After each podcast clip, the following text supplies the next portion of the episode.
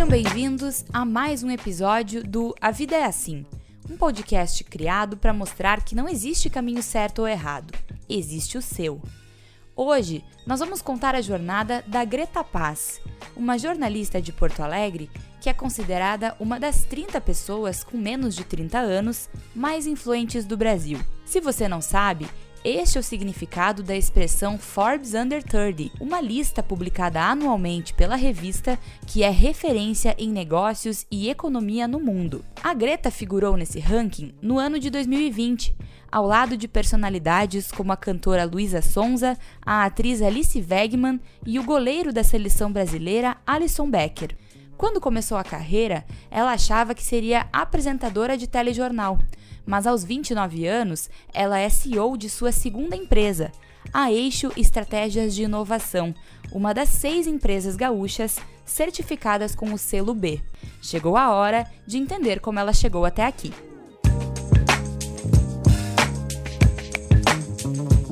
Gretinha, primeiro, obrigada mais uma vez por estar aqui conosco. E eu queria começar perguntando para ti algo que, que eu às vezes me pergunto muito e acredito que outras pessoas também, sobre o jornalismo, sobre essa tua escolha.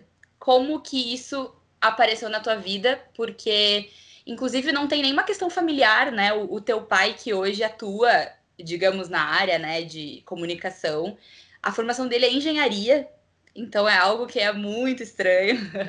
Como que apareceu o jornalismo, assim, essa escolha na tua vida? Primeiro eu quero agradecer pelo convite, Lu, Débora. Que legal esse projeto, essa iniciativa de vocês. Acho que é super importante ter essas conversas e espero que essa nossa conversa hoje inspire e traga, um, traga ideias para outras pessoas. Mas então, sim, eu escolhi jornalismo muito antes de me formar no colégio, então eu sempre pensei no jornalismo, muito porque eu gostava da área da televisão, então achava que era uma forma de me aproximar dessa área que, que me interessava tanto, mas que eu com, comprava muito mais o que eu via na televisão do que eu realmente sabia do jornalismo. E junto disso, porque eu sempre gostei de escrever e achava que era uma forma, né, assim, muito legal de troca e de conseguir te expressar. Eu disse, nossa, acho que jornalismo tem tudo a ver comigo. Uh, fui super incentivada pelos meus pais para essa área, porque meu pai, por exemplo, me falou: independente do que tu fizer depois, as bases do jornalismo vão te ajudar muito. Saber se expressar, saber se comunicar é muito importante nos dias de hoje. Então, acho que é uma carreira que faz total sentido. Eu não tive muitos dilemas de que carreira seguir, de que curso fazer. Foi uma coisa que foi construída bem naturalmente, mas sem muito a pressão de achar que eu estava escolhendo o que eu faria para o resto da minha vida. A gente encontra algumas coisas em comum, assim, nas pessoas que relatam essa escolha. Que acho que escrever sempre está presente, porque mesmo que depois não siga o jornalismo tradicional, sei lá, às vezes até para escrever um e-mail a gente precisa de muito embasamento, né? Então eu acho que, é, que escrever bem é também ter bom relacionamento, assim. E a questão de se expressar. O que eu ia te perguntar agora tem muita relação com isso, porque tu acabou seguindo um caminho diferente do jornalismo tradicional. E eu sei que a tua ideia inicial era seguir no jornalismo tradicional, né? Eu queria trabalhar com TV, então conta um pouquinho assim, como é que tu se imaginava antes de ser hoje, né, a, a CEO de uma empresa? Eu comecei, então, bem querendo o jornalismo da televisão, aquilo que eu via, e foi, assim, uma das minhas primeiras oportunidades de emprego foi no SBT, né? Então, eu comecei na televisão e foi o suficiente para entender que era muito legal, gostava muito das pessoas, mas não era aquilo que eu queria fazer para minha vida. Até assim, eu gostava muito. Uh, eu comprava muito a magia da TV, né? Do, do uhum. glamour da televisão, mas que não é a realidade, né? E quando eu fui entendendo que não era a realidade, não era exatamente o meu propósito de vida, né? Falar sobre notícias. Eu nunca fui uma super consumidora de notícias, então, assim eu pouco li o jornal quando eu era adolescente. Não sei, tinha uma coisa que não fechava ali, que eu entendia. Mas ao mesmo tempo, eu entendi que eu gostava muito da narrativa, das histórias, do contar histórias. Eu sempre fui, sempre estive interpretando e falando e contando histórias. Eu disse, isso eu gosto. E talvez eu goste mais do entretenimento. Então, antes da metade da faculdade de jornalismo, eu já sabia que eu não iria para a área de, de hard news, né? E eu iria fazer alguma coisa mais para a área do entretenimento. Imaginava uh, no início que seria uma coisa mais frente de câmera, assim, gostava de me expressar e tal. E depois aquilo foi também virando um, menos sedutora para mim, assim, e, e fui gostando independente de estar na frente da câmera, atrás da câmera, do lado eu queria estar envolvida com, com as histórias, com as narrativas. E aí foi, foi muito esse caminho, mas tem uma passagem bem engraçada, assim, nesse momento, que por um, por um período eu queria muito apresentar um programa e tal. E aí meu pai um dia me fala, meu pai e minha mãe, nesse momento, me falam assim, o que que tu quer fazer, Greta? Sabe, eu quero apresentar um programa, tipo assim, eu quero ser apresentadora do Jornal Nacional. Aí meu pai falou assim, Greta, tem só uma apresentadora do Jornal Nacional. Tu vai, a chance de tu ser frustrada na vida é muito grande. Quem sabe tu expande um pouco esse teu horizonte, começa a olhar para outras coisas que talvez te realizem até muito mais. E aí, isso eu tinha 18 anos, 19 anos, e foi legal, assim, ouvir isso, porque eu também comecei a pensar, mas por que será que eu quero isso? Será que isso é tão legal quanto eu imagino? E aí eu fui descobrir que não, não teria nada a ver comigo, eu nem gosto tanto da hard news, eu nem gosto da notícia uhum. assim.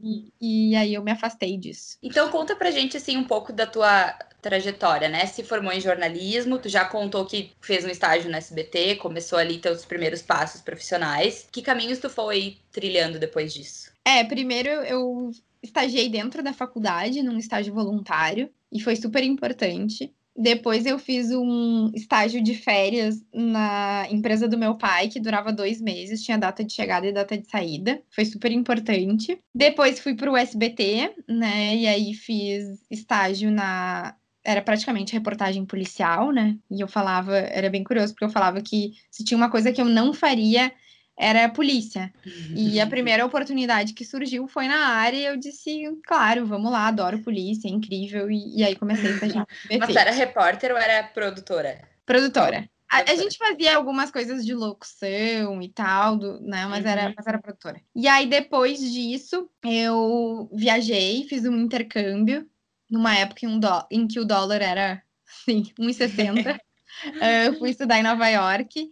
E foi super legal, porque eu fiz um curso na New York Film Academy, onde me deu uma base diferente, assim, do que, do que eu estava vendo, assim, na universidade. Aí voltei fui para produtora. Fiquei um tempo na Cápsula Filmes produzindo um documentário. Lá produzi, co-dirigi um documentário também, que foi super legal, foi uma experiência incrível. E aí, em seguida, fui para Zeppelin, que hoje é Zep, sempre foi uma das maiores produtoras do estado e estava com uma programação da Fox, então tinha um canal da Fox inteiro que era produzido em Porto Alegre, que é onde eu moro. E aí eu fui uh, ser assistente de direção, comecei como segunda assistente de direção, virei em um mês primeiro assistente e dirigi os programas da Fox com várias celebridades aí. Depois disso, tipo eu quem as celebridades? Ai, tipo, a Garota de Ipanema, uh, Etiane Pinheiro, tinham Ai, várias, a Palmirinha, uh, várias. Eu não conhecia esse, esse capítulo da tua vida, só assim, muito genericamente, não sabia desses detalhes. Foi muito legal, foi uma experiência incrível, assim, eu aprendi muito, peguei muito tempo de, de televisão, de programação, de como fazer. Então, ser assistente de direção, isso eu tinha 21 anos, foi, foi muito legal. Daí, como né, uma jovem um pouco rebelde, eu decidi uh, ir, para a Austrália, passar um tempo na Austrália, trabalhando para juntar dinheiro e conhecer o mundo. E fiz isso com o meu salário, fui para a Austrália, eu e hoje meu marido. Uh, lá eu fazia alguns conteúdos para a RBS, para o grupo RBS, que na época tinha o Kazuca. Então, eu fazia uns uhum. conteúdos sobre intercâmbio, que eram patrocinados por duas marcas, pela Mormai e pela STB. Com isso, eu consegui conhecer 11 países. Foi super legal, foi uma experiência incrível de viajar com uma mochila nas costas, registrando tudo isso. E na volta, apesar de ter convites para trabalhar em alguns lugares muito legais, eu sentia muita vontade de empreender. Foi aí que eu abri uma primeira empresa, que foi a MP4, e depois abri a Eixo, que é a empresa que eu toco hoje. Antes de, de entrar nesse mundo, eu queria te perguntar, é, tu contando assim essas histórias, fica muito claro que as tuas experiências foram muito legais é, e a quantidade assim de, de contatos, né, que tu teve e que tu fez. Como que essas experiências apareceram na tua vida? Como é que isso surge assim na vida de alguém? Experiências tão legais como essas? Pois é, tem, assim, cada uma apareceu de uma forma, né? Então, uh, a, meu primeiro estágio no SBT foi uma indicação de um professor, então acho que isso é super importante, o relacionamento desde a universidade, assim, com os colegas, com né, os professores. Depois, obviamente, quando eu fiz um estágio rapidinho ali na empresa do meu pai, foi muito fácil, mas foi muito rápido também. E aí foi a questão de ter ido para Nova York estudar que me abriu as portas para uma primeira produtora. Mas eu acho que assim, hoje existem muitas produtoras e muito, muitos muito poucos jornalistas procuram essas oportunidades.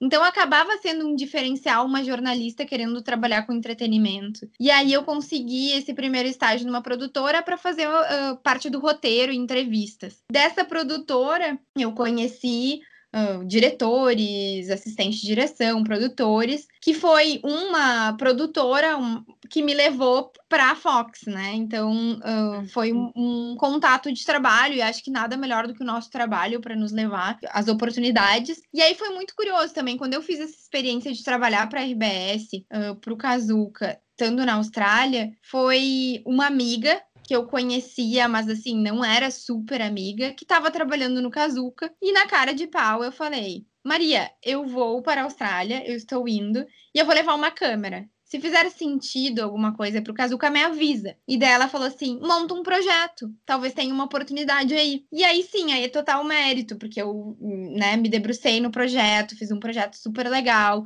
Esse projeto chegou nas marcas, as marcas quiseram patrocinar, e daí cresceu. E aí foi muito assim, sabe? É, um relacionamento, sim, mas não era um relacionamento, né? Um networking absurdo, até porque alguém com 20, 21, 20 anos não uhum. tem isso. Muita gente acha que que, que até a minha família que me colocou nos estágios e tal, meu pai não conhecia ninguém na Zeppelin, na RBS também não foi isso. Foi acontecendo, assim. Uhum. E, e aí depois empreender, né? Sim, Daí os contatos sim. precisam ser dos clientes.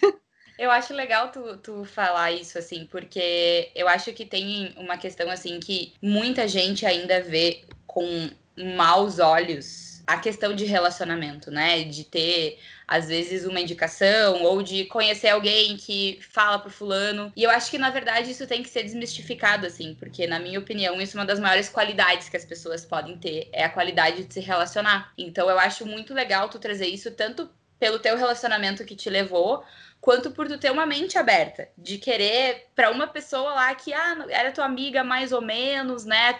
Tu resolveu falar. Então isso é muito legal a gente saber assim que essas cartas na manga existem, né? e podem ser usadas a nosso favor. Não tem nada de errado com isso. E entrando agora que tu falou então no mundo do empreendedorismo, por que que tu sentia essa vontade assim? Por que que eu pergunto isso, né? Porque hoje é muito comum a gente ouvir as pessoas dizendo: "Ah, eu quero empreender". Mas ao mesmo tempo existem várias formas de empreender, né? Então, o que que a Greta buscava com isso? Que tipo de empreendedorismo e por que que tu teve essa vontade? Acho que para explicar isso tem muito uma origem, né? Minha família é uma família de empreendedores, então isso sempre foi pauta de conversas e eu tenho certeza que isso traz um privilégio muito grande, porque desde pequena eu escuto muito falar sobre negócios e eu sempre pensei como uma possibilidade, coisa que talvez nem passe na cabeça de muita gente ou demore muito.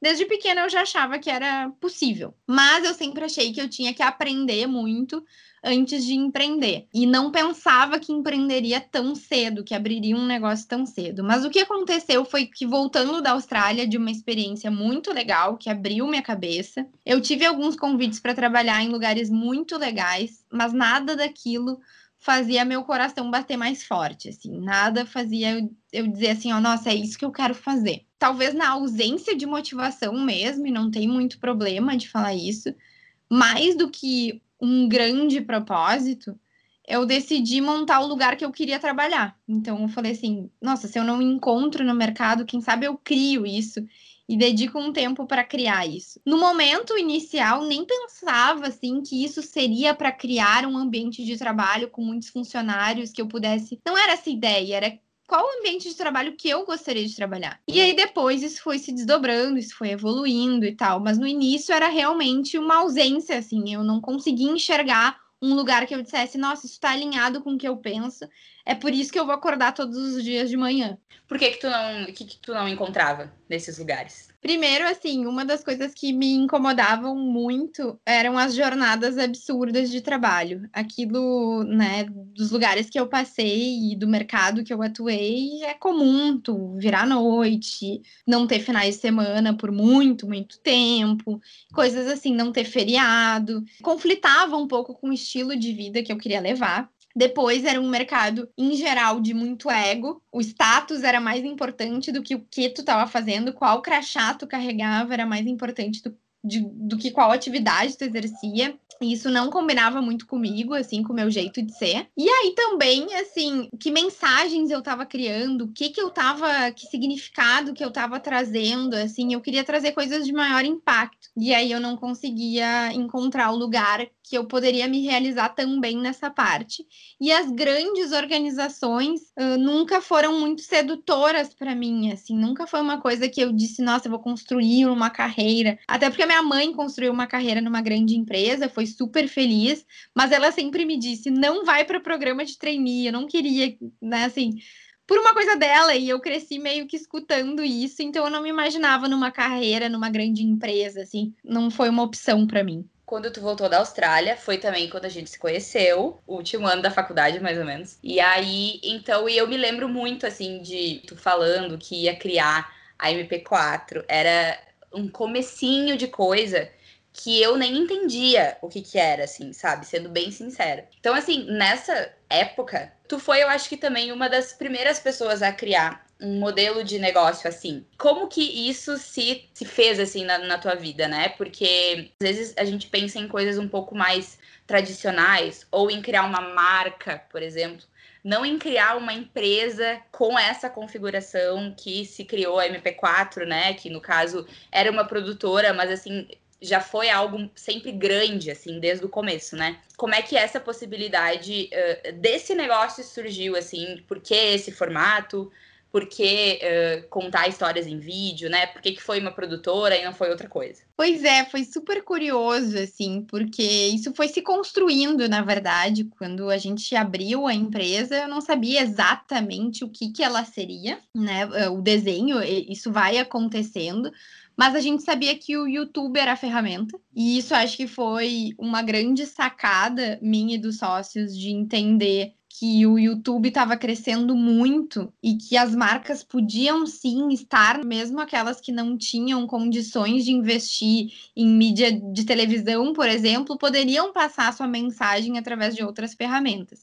E aí era curioso, porque nasce como algo talvez muito esquisito, assim. Eu me lembro na faculdade, quando estavam todos os colegas ou indo ah, para todos os veículos, para né, indo trabalhar nos grupos de comunicação e eu era meio a esquisita que decidiu abrir um negócio. E realmente, assim, eu não tinha naquele momento ninguém para trocar, porque ninguém estava fazendo exatamente a mesma coisa, assim, não, não era meio estranho mesmo.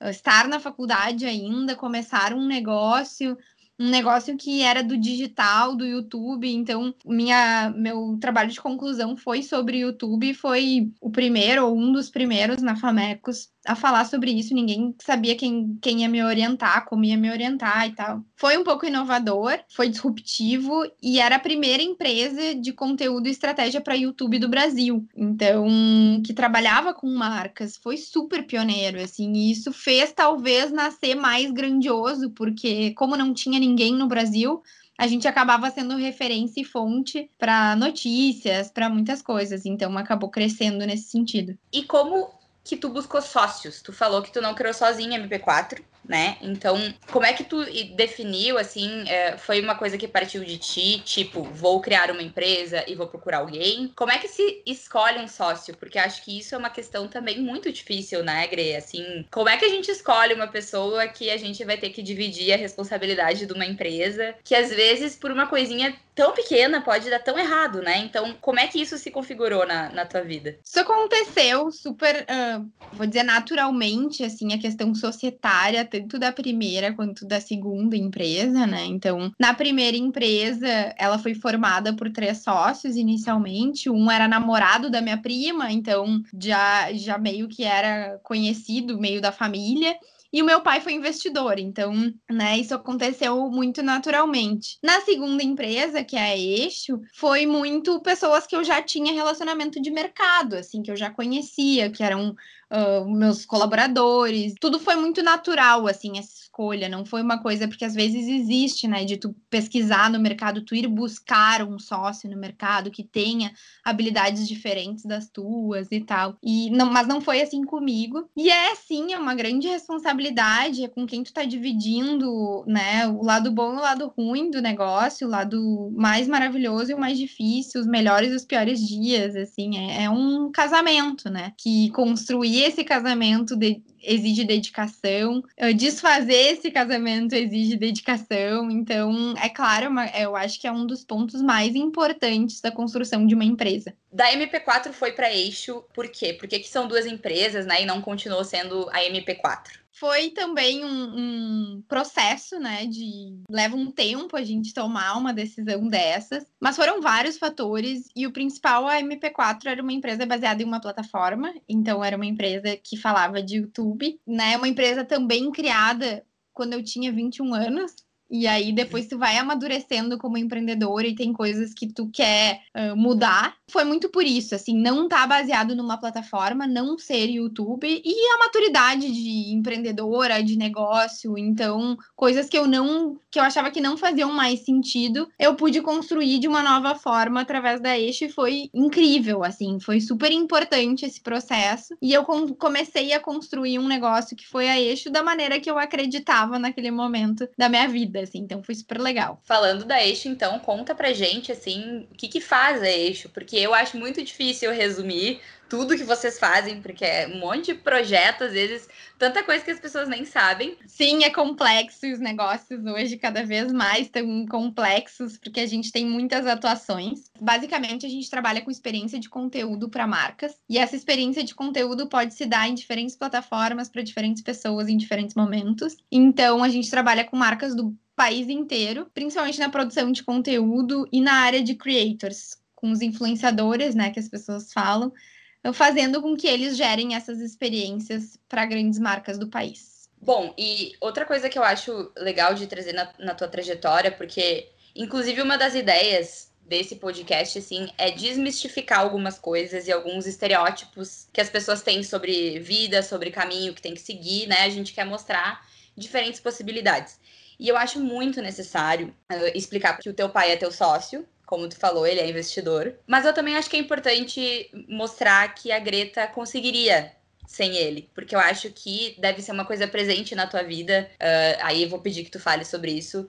Das pessoas acharem que a Greta conseguiu isso por causa do César né? Isso acontece, as pessoas falam isso para ti. Muito, é muito comum assim escutar e eu tenho certeza que eu tive muitos privilégios, já falei um pouquinho disso, né? Mas claro, meu pai é meu grande mentor, minha mãe é minha grande mentora também, né? São os dois. As pessoas associam muito ao meu pai porque meu pai é do mesmo mercado, né? Uhum. Uh, mas minha mãe é uma referência em gestão, então sim, tem muito mérito, né? E, e, não é sorte, tem trabalho, trabalho muito, me dedico para fazer o negócio crescer, para ser legal. Mas eu tenho certeza que também muito de eu estar onde eu estou tem relação com eles, porque quando o negócio aperta é para eles que eu ligo, na, nos dias felizes também é para eles que eu ligo. Então, acho que sim, eu, eu tenho essa mentoria muito próxima que faz com que eu tenha muitos atalhos, mas uhum, nem por uhum. isso faz com que eu tenha menos méritos, assim.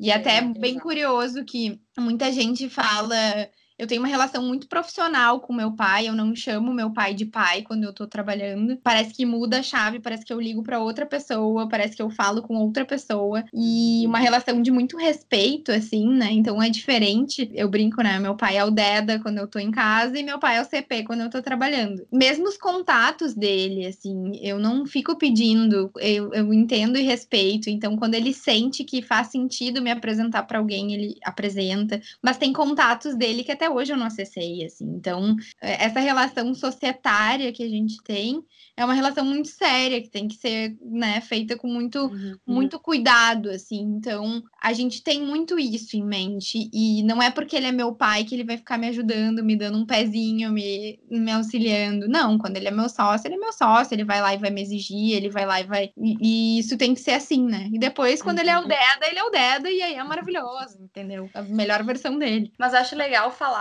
um pouco assim o contrário. O, o que, que a Greta contribui com o César para o negócio dar certo? É difícil, seria melhor ele respondendo isso. Mas... Não, mas eu quero, eu quero entender de ti, assim, o que que... Eh, que, que tu vê de características tuas também? Que tem a ver com empreendedorismo, que tem a ver claro. com dar certo ser sócia do pai, porque não é fácil ter uma empresa familiar, né?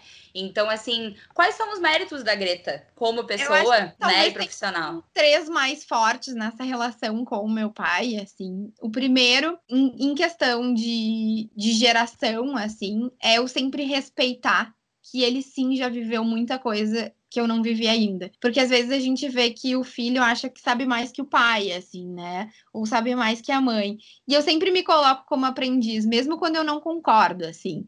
Mesmo quando, eh, às vezes, ele fala alguma coisa que eu não concordo, e eu me coloco como filha, entendeu? Eu acho que isso é importante, isso me ajuda. Eu não quero ser maior que meu pai em nenhum momento. E eu sou sempre filha dele, eu sempre vou ter menos experiência, e eu sempre não vou ter passado por coisas que ele passou, e eu sempre vou escutar dele: Filha, tu não sabe, tu não viveu isso isso. Isso vai ser eterno. É eu lidar bem com isso e me colocar como filha sempre e me colocar como sócia, por mais que seja CEO da empresa, ele sempre vai ser o sócio mentor que tem mais experiência que eu. Uhum. Então, uh, sempre respeitar isso, ouvir bastante. Acho que a outra questão que eu contribuo e que ele sempre expressa isso para mim é a minha forma de fazer gestão com as pessoas, de liderar time, que ele fala que eu faço isso muito com muito mais habilidade do que ele. E até assim, muitas vezes se coloca e fala: "Não, filha, ele me chama de Grê também quando a gente tá trabalhando, mas tu decide, vê o que que tu acha, porque eu acho que tu vai decidir uh, com mais, até mais pulso, assim, né? Mais uhum. propriedade, porque eu tô no dia a dia do negócio. Então, acho que essa gestão com as pessoas. E terceiro, acho que equilíbrio, né? Meu pai vem de uma geração muito mais workaholic, assim, tipo, trabalho, trabalho, trabalho e precisou muito mais disso, mesmo que isso não fosse saudável. E eu já venho com limites muito mais certos, assim, até onde vai e acho que isso, de alguma forma, inspira ou balanceia o, o, negócio dele, assim. Acho que às vezes ele olha e fala, nossa, acho que eu tô passando aqui, eu tô falando demais de trabalho. Tô... Então, talvez isso tenha uma contribuição, assim, que, que ele possa uhum. identificar em mim, mas ele responderia melhor. Quando a gente entrevistar ele, daí a gente pergunta para ele. Exatamente. pra ver se tem a ver. E tu comentou no início que, que tu quis empreender para encontrar um lugar que tu gostasse de trabalhar, né? Que tivesse as características. Tu acha que tu tá conseguindo criar esse lugar? O lugar que a Greta gostaria no passado é o lugar que tu tá construindo hoje? É porque eu sou muito motivada, assim. Eu acordo, real... aquilo que eu falei que eu não encontrava um lugar que batesse meu coração mais forte, assim, para acordar e trabalhar, eu encontro na Eixo. E se não encontrar, eu sou a primeira a sair. Acho que isso é fundamental. A gente coloca muitas horas do nosso dia, muita energia no nosso trabalho e tem que fazer muito sentido.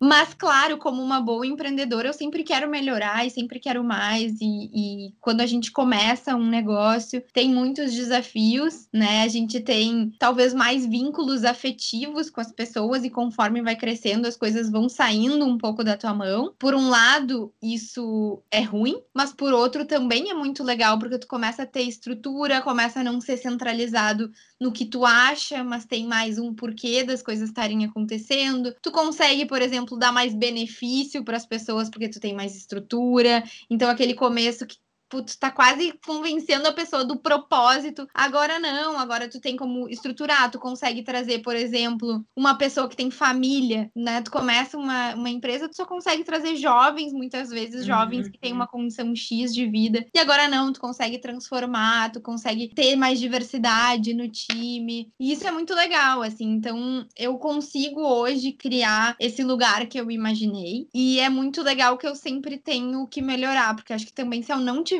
o que melhorar, eu não vou fazer sentido na empresa, né? Eu sou muito uhum. motivada pelas pessoas. Então, para mim faz muito sentido e eu adoro, assim. Tu mudaria alguma coisa na tua história, assim, na tua trajetória, olhando hoje? A Greta de 21 anos pra Greta hoje de 29. O que que tu daria de conselho para aquela Greta que tava começando? Faria alguma coisa diferente ou não faria? Faria, faria várias coisas diferentes. Eu acho super uh, bobo quem fala que não, ai não, tudo que aconteceu tinha que ser. Não, faria um monte de coisa. Hoje eu olho, nossa, a tipo... Greta era imatura, a Greta era estressada demais, a Greta achava que ser dura era ser líder e não é a mesma coisa, né? Então, ser fechada era importante. Então, obviamente, mudaria muito, né? Muitas dessas coisas, porque aprendi muita coisa ao longo do caminho, mas também não sofro pelas coisas que eu fiz antes. Beleza, aconteceu o que tinha que acontecer em vários aspectos, errei várias vezes, acertei várias outras, mas sim, mudaria várias coisas. Agora entrando nessa, nessa questão de ser CEO, tu tem curiosamente vários sócios na né, Eixo. Um é o teu pai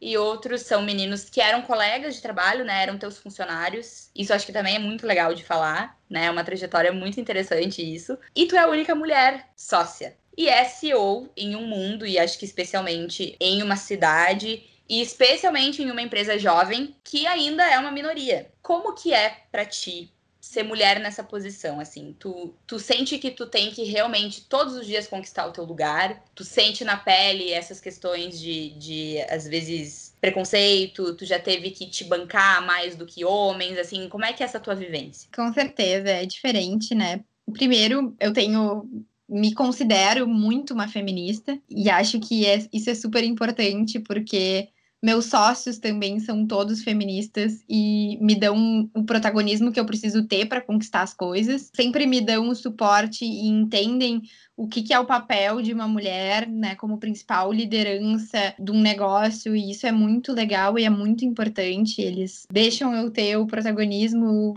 né, possibilitam, porque é uma relação de parceria, sociedade, né? Então, saber que eu tenho essa posição e respeitar essa posição. E aí, sim, no dia a dia, né, eu Primeiro, tenho mais uma vez, né, minha mãe como referência e minhas avós como referência, mulheres muito fortes. Então, eu demorei muito para entender que existia alguma diferença entre ser mulher e ser homem no mercado de trabalho, porque eu olhava para mulheres muito fortes e achava que era tudo igual, né? E depois, não, obviamente existem diferenças. Eu sempre gosto de falar que eu trabalho num mercado muito mais aberto. Talvez se eu estivesse uhum. falando que eu trabalhasse no mercado financeiro, no mercado jurídico, eu estaria sentindo sentindo muito mais isso. Então, venho de uma família de mulheres fortes, trabalho num mercado super aberto que é o da publicidade, tenho sócios feministas, meu pai e minha mãe, né? É, é dizer que eu passo e enfrento algumas barreiras, sim, mas que eu sei que são minimizadas, assim. Mas é comum, é desde um cliente que às vezes coloca alguma coisa que não é legal e aí eu tenho que muitas vezes bancar e falar não entendi, me explica melhor, forma de se vestir, até algumas vezes e isso muito do início assim de querer ser mais dura, né, para mostrar que era tão relevante quanto ou mais em determinados momentos a minha posição. Nossa, muitas coisas, muitas pequenas coisas. Muitas vezes que eu olho para um dos sócios e falo: olha, não tô afim de enfrentar essa pessoa aqui, não tô afim de falar, vai lá, hoje não tô afim. Outros dias eu falo: deixa que eu vou, deixa que eu falo, porque acho que essa pessoa precisa ouvir. São altos e baixos, e é uma coisa que tu vai vivendo o tempo inteiro na tua vida de empreendedora, né? E, e... Já ficou muito triste? Isso já te abalou, assim, muito? Já teve crise por causa disso? Já, desde assim, confundirem relações de trabalho com outras coisas de daqui a pouco, ah, tá interessado, ou levar uma cantada, e tipo, não, gente, eu tô trabalhando aqui, entendeu? Não dei nenhuma abertura para nada do que tá acontecendo. Então, várias vezes já fiquei super frustrada, super chateada, de sempre ter que estar tá lidando com esse tipo de coisa, de sempre ter que estar tá pensando, mas cada vez lido melhor e vejo também um, uma mudança de comportamento lenta, mas vejo, assim. Acho que oito anos atrás, quando eu comecei a empreender, eu tinha mais dificuldades em relação a isso. Talvez até por ser mais uhum. nova, me posicionar talvez de uma maneira menos adequada uhum. ou mais insegura. E como é que é a tua relação, assim, dentro da empresa hoje com uh, os teus funcionários e com os teus sócios? Porque quando a empresa era ainda menor, né, era pequenininha, pequenininha eu digo no sentido de ter menos gente, né, porque sempre fez grandes projetos, mas quando era menor de número de pessoas, certamente tinha muito mais proximidade, assim, né? De, de todo mundo ser amigo. E quando as empresas vão crescendo, muitas vezes tem que se optar por algumas coisas, tem que se colocar limites em algumas relações. Esse momento chegou para ti, assim, de a Greta ter que abrir mão de algumas coisas, é, de alguns momentos, de algumas convivências para falar mais alto a Greta chefe, por exemplo, como é que é esse dilema, assim? Também depende das fases, assim. Acho que sim, até o livro Sapiens fala que a gente tem um relacionamento afetivo com até 30 pessoas, assim. Então, os bandos, eles normalmente se formam em 30. Então, hoje a Eixo tem praticamente dois bandos, seria quase 60 pessoas, né? Claro que quando era pequenininho e era familhinha, era muito legal, porque tu sabia sabe a história da pessoa, conhece tudo que a pessoa viveu, sabe todos os dramas, sabe o dia bom, o dia ruim. Mas ao mesmo tempo, aqueles sonhos daquelas pessoas de quando a gente era 10, 5, 15, eles não se sustentariam mais, essas pessoas nem estariam junto na empresa se eu continuasse sendo familhinha, porque ela, todas as pessoas que entram na eixo, elas sonham grande, elas querem coisas legais para a carreira, então nem elas estariam felizes. E aí vai mudando essa relação, e sim, em um determinado momento eu me afasto um pouco mais, porque eu não estava sabendo lidar com isso. E eu falo, eu trabalho com, com pessoas sensacionais. Eu queria todo mundo na minha casa, entendeu? Acho todo mundo incrível. Mas também começa a ter aquela coisa que tu precisa te colocar de não parecer privilégio para um, de não. Ah, e obviamente tu tem mais afinidade com algumas pessoas, menos afinidade com outras. Isso é normal, mas a gente tem que ser profissional o tempo inteiro, né? Assim, as pessoas esperam isso da gente. E não que a gente não vai ter relações de afeto, relações de amigo, relações. Mas a gente precisa começar a, a entender esse lado profissional e que as pessoas sim vão estar te olhando como líder independente de onde estiver, né? Até uhum. meu marido uma vez me falou, teve, sei lá, uma saída no bar da galera e eu não fui chamada e eu fiquei muito triste. Foi meio nessa, nesse entre. Meu marido me olha e fala assim: tá, Greta, talvez eles só não estavam afim de sair com a chefe, tá tudo bem, entendeu? Eu não tava afim de sair com meu chefe. E eu disse: ah, é verdade, porque independente de onde eu estiver, eu tenho esse papel e eu vou ser essa uhum, persona, uhum. né? Mas daí também é, passa um pouco desse momento, agora começa uh, a ficar maior a empresa e obviamente tem os núcleos, tem os, né, é que nem turma de colégio, assim, né? Hoje já são, não é mais a turma do colégio, é o ano inteiro, né? E aí já tem, né, os grupos e tal, e aí tu consegue também ter um pouco mais de proximidade, trocar um pouco mais com algumas pessoas que estão mais no dia a dia e algumas pessoas nem estão, né? Mas é uhum. importante ter sempre o cuidado, o carinho com as pessoas, independente de ser aquelas que eu convivo todos os dias e tô sempre fazendo reunião, ou aquela que eu vejo uma vez por semana, assim. E aí eu acho que as relações vão mudando, mas elas são relações que fazem fazem muito sentido, assim. Eu, eu me sinto muito confortável com elas, com a transformação delas ao longo do tempo e entender que isso faz parte, que mesmo aquela pessoa que foi a primeira a trabalhar comigo não estaria feliz na familhinha, assim, sabe? Porque ela tem uhum. sonhos que vão mudando. E a pessoa que chegou agora e já entra numa empresa assim, ela já tem sonhos de uma empresa assim, né? Ela já quer uma empresa mais estruturada, ela não quer aquela startup em que tá tudo desorganizado, ela já tem a pretensão de pô, eu quero organizar isso, eu quero organizar minha vida. Então, isso é muito legal. Acho que as relações vão se transformando uhum. e a gente vai se transformando junto. E agora entra na, na tua vida o capítulo Forbes Under 30, que é o capítulo mais recente, assim, de mais sucesso da Greta. Inclusive, a Greta gravou um vídeo falando sobre isso no canal dela no YouTube. Eu vou deixar na descrição desse podcast para quem quiser ouvir. Mas, Gre, como é que esse interesse, assim, porque eu acho que é legal comentar que uh, eu assisti o vídeo em que tu conta é que foi um processo em que tu te candidatou para isso. Por que que tu teve é, essa vontade? Ah, é super curioso. Eu sou uma pessoa muito de me planejar, de ter planejamentos, e eu tenho uma lista com 100 sonhos, 100 coisas que eu quero realizar na minha vida, desde as grandes coisas como ser uma under 30 da Forbes, até fazer um piquenique com a minha filhada num parque. E eu coloco tudo assim, construo junto com as pessoas que eu amo. Às vezes eu pego e tô com meu marido e falo, ah, eu quero atualizar a lista. Vamos pensar mais umas coisas. Uh, com a minha irmã, enfim. E nessa lista tava ser uma under 30 da Forbes. Era aquele sonho, né, distante, assim. E aí eu tava me mexendo nada para esse sonho acontecer. Até que uma pessoa, né, o Beto Sirotes, que me fala, Greta, por que que tu não te inscreve? Tu sabia que tem um processo seletivo que tu pode te inscrever para o Under 30? Ele foi um Under 30. E aí tudo despertou, assim. Então, aí começou o processo de sim, me inscrever. Eu adoro falar isso, porque eu acho que isso faz com que as pessoas corram muito mais atrás dos sonhos delas e não fiquem esperando sei lá, o jornalista um dia acordar e lembrar da Greta e falar, nossa, quem sabe ela é uma uhum. under 30. Então foi meio assim o processo. O que, que tu acha? É, porque, assim, é uma titulação muito legal isso, né? Eu sou Forbes Under 30. Mas, assim, por que que tu acha, além de todas as questões, assim, de ter a empresa, né? De, de ser uma líder mulher uh, no sul do país, enfim, várias coisas que possam contribuir. O que que em ti, assim, te faz acreditar que tu é uma das 30 pessoas com menos de 30 anos mais influentes do país? Eu acho que muito essa trajetória sólida, assim, né? Eu acho que é uma coisa muito legal. Eu sempre fui uma pessoa que ficou pipocando muito, assim, no início, e até eu começar a empreender essa trajetória sólida de um trabalho que se constrói ao longo do tempo, com bastante reputação. Então, assim, reputação é um negócio que demora tempo para construir, né? E eu acho que, de alguma forma, eu tenho construído isso, mesmo com as maiores empresas do país, com os melhores profissionais. Então, acho que isso foi um grande diferencial. Eu acho que esse olhar para a empresa como o que, que ela constrói para a sociedade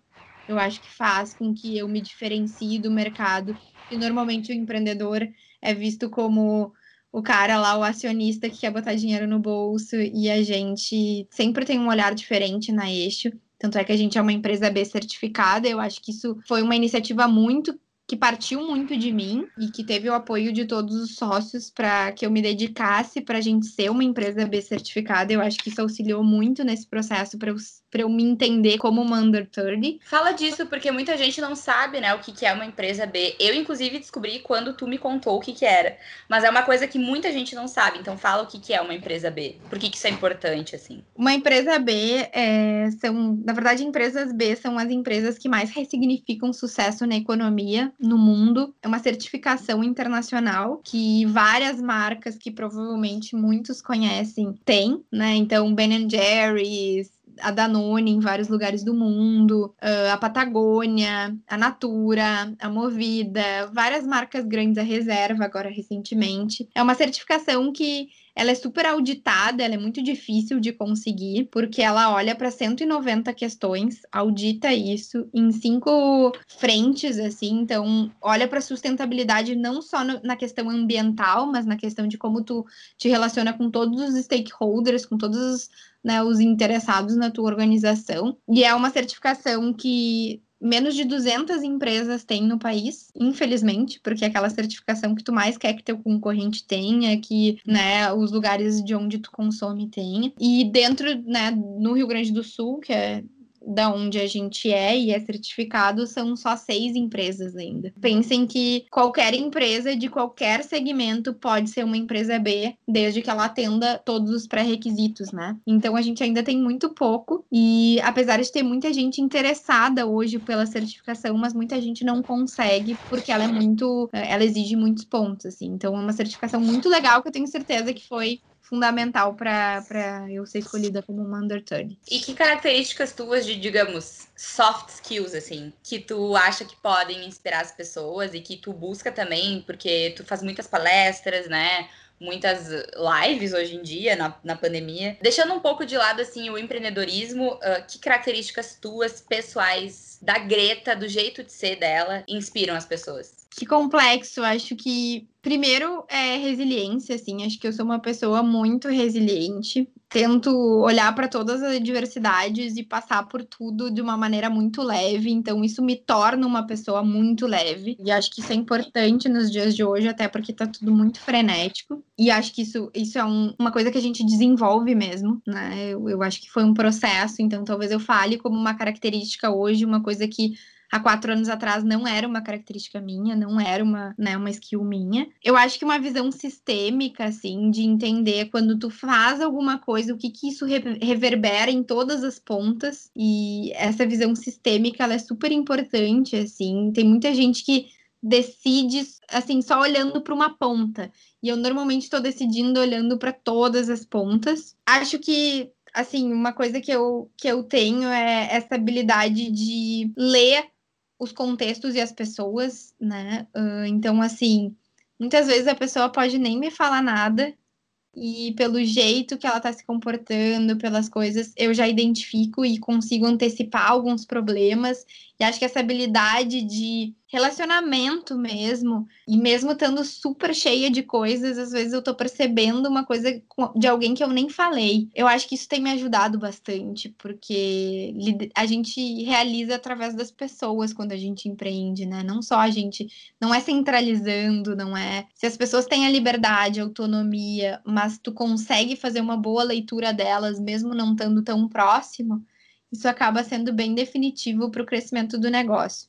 E aí, por último, uma capacidade assim de. Claro que a gente sempre pode desenvolver, mas isso é questão da criatividade e da realização, né? Não criatividade no sentido criativo da, da publicidade, mas olhar para as coisas e achar novas soluções, né?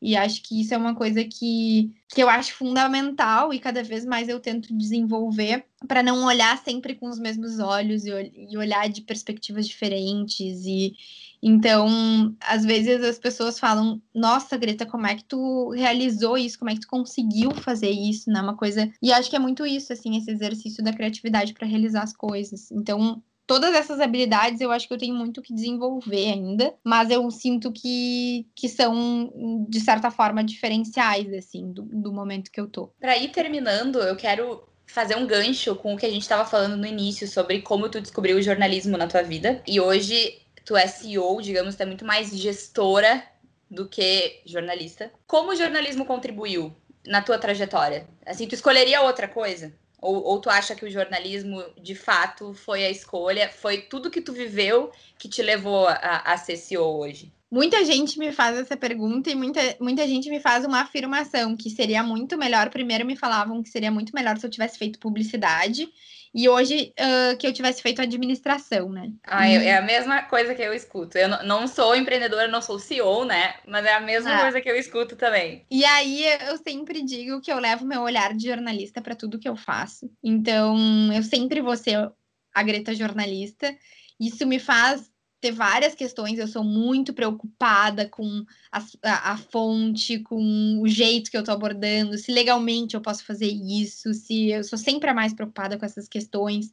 Até o compromisso com a narrativa, que mensagem eu estou gerando, como isso está repercutindo. Mas eu sempre falo que provavelmente a gente vai trabalhar com o que não existe ainda. Tanto faz se é jornalista, se é publicitário, se é administrador, tu vai ter sempre um olhar daquilo que tu estudou. Então, eu tenho um olhar de jornalista para tudo que eu faço, independente do que surgir, das plataformas que surgirem, das formas de se comunicar que surgirem. Eu vou ter esse olhar, essa bagagem. Por isso que eu acho que as faculdades elas têm que estar muito mais para esse lado né, do olhar, do que do repertório, do que, que tu tá criando, do que para as ferramentas necessariamente, né? Porque essas mudam o tempo inteiro. A questão que não muda é esse jeito de fazer, esse compromisso. Então, sim, eu sou sou super realizada como jornalista e vou ser sempre jornalista em tudo que eu fizer. E como, uh, como gestora que precisa muitas vezes né, contratar gente, olhar currículo, uh, eu acho que muitas pessoas que podem estar tá ouvindo a gente assim como eu, assim como a Débora, que foi o que nos levou a criar esse podcast. Às vezes tem a impressão assim de ter feito muita coisa na vida e que as coisas não fazem sentido e tal. Tu acha que isso é uma verdade? Acho que acho que não, assim, acho que as coisas sempre fazem sentido. Eu acho que os meus anos de balé fazem sentido os meus minha participação no Grêmio Estudantil do colégio faz sentido. Acho que tudo tudo vai formando quem a gente é, assim. E eu acho que cada vez mais existem vários fatores, assim, né, para contratação e depende de cada empresa nos processos seletivos em que né, lideram e, e, propõem, mas sim, com certeza, deve ser levado cada vez mais em conta as experiências que vão além das experiências de trabalho, assim, né, e, e eu falo que a gente precisa de pessoas diferentes umas das outras dentro da empresa e que possam trazer a diversidade que a gente precisa, assim. Então, acho que sim, as, tudo que a gente faz soma. E isso deve ser super abordado tanto numa entrevista quanto até mesmo num currículo, muitas vezes, né? E acho que isso é importante. E para terminar, então, a pergunta que a gente sempre faz para todo mundo: como tu define a tua jornada? Acho que a minha jornada é uma jornada de uma mulher privilegiada, mas resiliente, dedicada, que sempre foi encontrando oportunidades onde ninguém enxergava e foi hackeando muitas vezes o sistema desafiando um mercado que sempre funcionou da mesma forma, mostrando que dá para ter leveza, dá para ter muito respeito e dá para ter muito tesão pelo que a gente faz. E eu sou muito realizada profissionalmente nas coisas que eu faço. E, e, acho que isso representa a minha jornada, a busca pela realização sempre. Se não tiver fazendo sentido, eu não estou naquele lugar. Se fizer sentido, eu vou ser a mais empolgada, a mais feliz e a mais saltitante em tudo que eu fizer. Hoje, no A Vida é Assim, nós contamos a jornada da Greta, uma jornalista que já abriu duas empresas e é reconhecida pela revista Forbes como uma das pessoas com menos de 30 anos de mais destaque no Brasil. Na semana que vem, nós vamos contar como a Gabriela Schultz se descobriu no empreendedorismo artístico e criou um tipo de dança que hoje é certificado e utilizado como base para coreografias de cantoras pop brasileiras. Até lá!